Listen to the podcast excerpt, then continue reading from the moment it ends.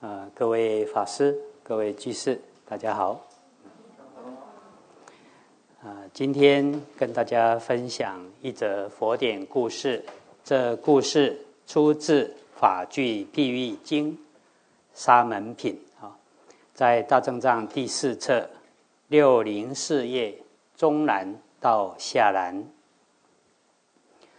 啊，过去有一段期间，佛住在舍卫国精舍中，为天龙鬼神、国王、人民说法。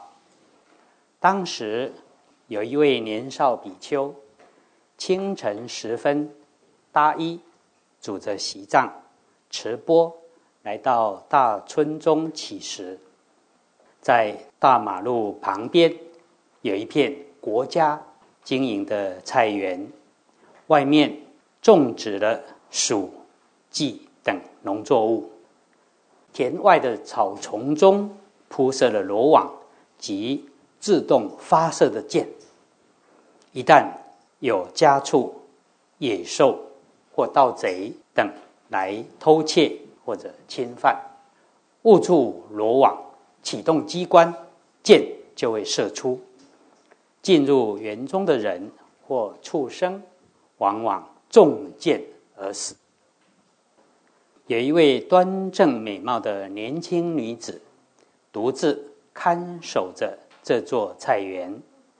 若有人想要进入菜园时，必须先远远的叫唤他，经由他提示安全的通道，才能安然无恙的。进入菜园，不知道的人一定会被射出的箭所杀。这位女子独自守着菜园，哼唱起悲伤凄凉的歌曲。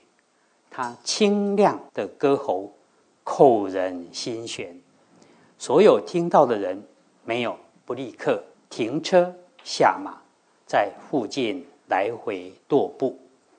垫着脚尖窥探，想要走过去看看他，或是徘徊逗留，久久不愿离开，都是由于被他的歌声所吸引的缘故。那时年少比丘乞食回来，经过这条路，听到了歌声，便侧着耳朵仔细的听着声音。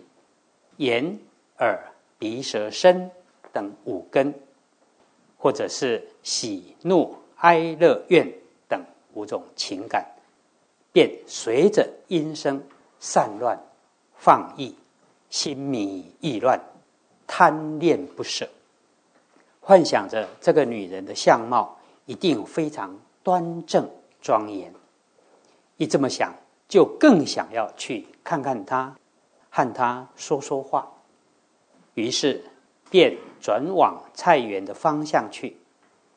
路还没走到一半，就因为心神恍惚，手中的席杖掉了，连法衣从肩上滑落，钵也弄丢了，自己却一点也没有察觉。佛陀以宿命明、天眼明。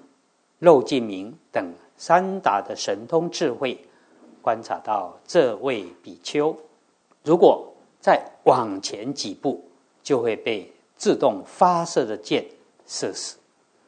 而这位比丘积极的福德应该可以得到，现在却被愚痴所迷惑，被贪欲所遮蔽覆盖。佛陀怜悯这位比丘的愚痴，想要度化他，让他得解脱，于是变化成一位在家居士，来到比丘身边，以寄送呵斥他。大意如下：沙门，你要去哪里？为何放纵自己的心意，不好好克制，却让自己踏出的每一步？都粘着在烦恼上，跟随着散乱心走呢。袈裟虽然披在肩上，恶念恶习却没有减少，应当知道，造作恶行的人一定会堕落到恶道去的。应当截断分别妄想，好好守护、调伏自己的心念，去除贪欲。人如果不割舍贪欲，一意孤行，固执的照自己的意思行事，就会被贪欲一直牵着走向恶道去。务必要好自为之，好好做，一定要尽力的。克制自己。既然都已经出家了，为何还如此懈怠、放纵自己的心意，再去贪着染污法呢？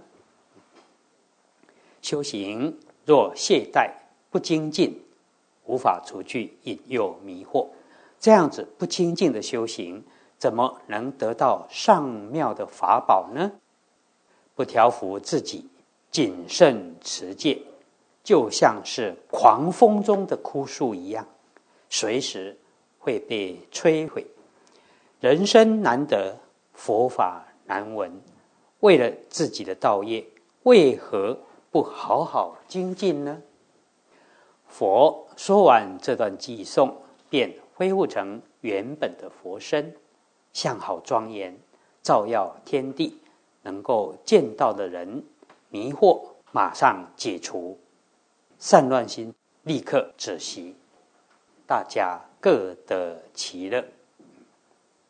比丘见佛之后，心意豁然开朗，就像夜暗中看见光明，立刻五体投地向佛顶礼，磕头忏悔自己的过失，感恩礼谢佛陀，内心善解直观。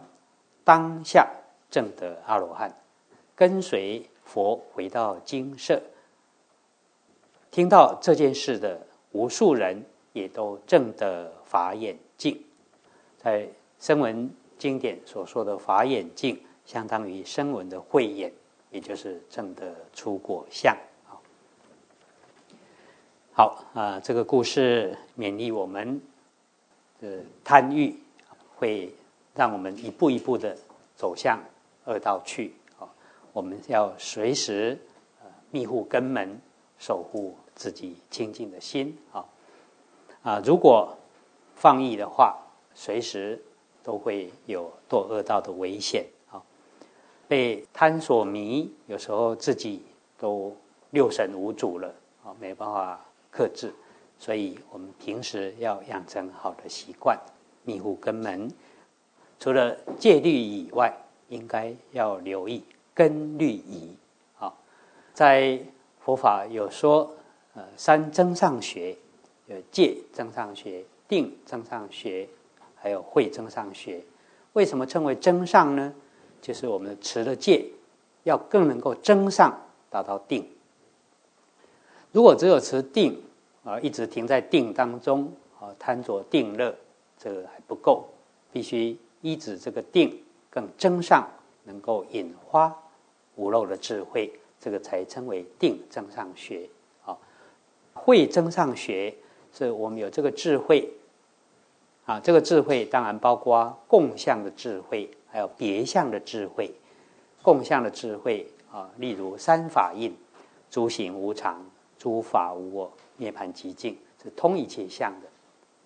别相的智慧就是。个别知道地水火风，它是坚硬的啊，湿的、热的、动的，但是只知道别相的智慧还不足以断烦恼得解脱啊。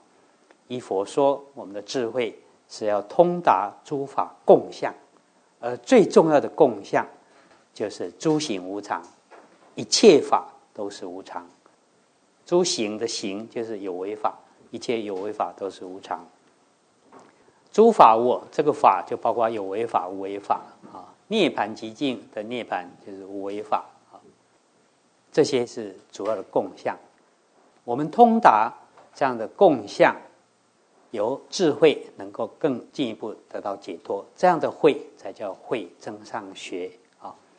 那要借增上学，定增上学、慧增上学，才能够得到解脱啊。有解脱之后，再有解脱之见，也就是所谓的五分法身啊，戒、定、慧、解脱、解脱之见。所以在戒学方面，除了不犯这些戒条律以外，在根律仪更是要小心。唯有根律仪，才能够调伏维系的烦恼，能够进一步得到禅定。好啊，希望我们一起共勉。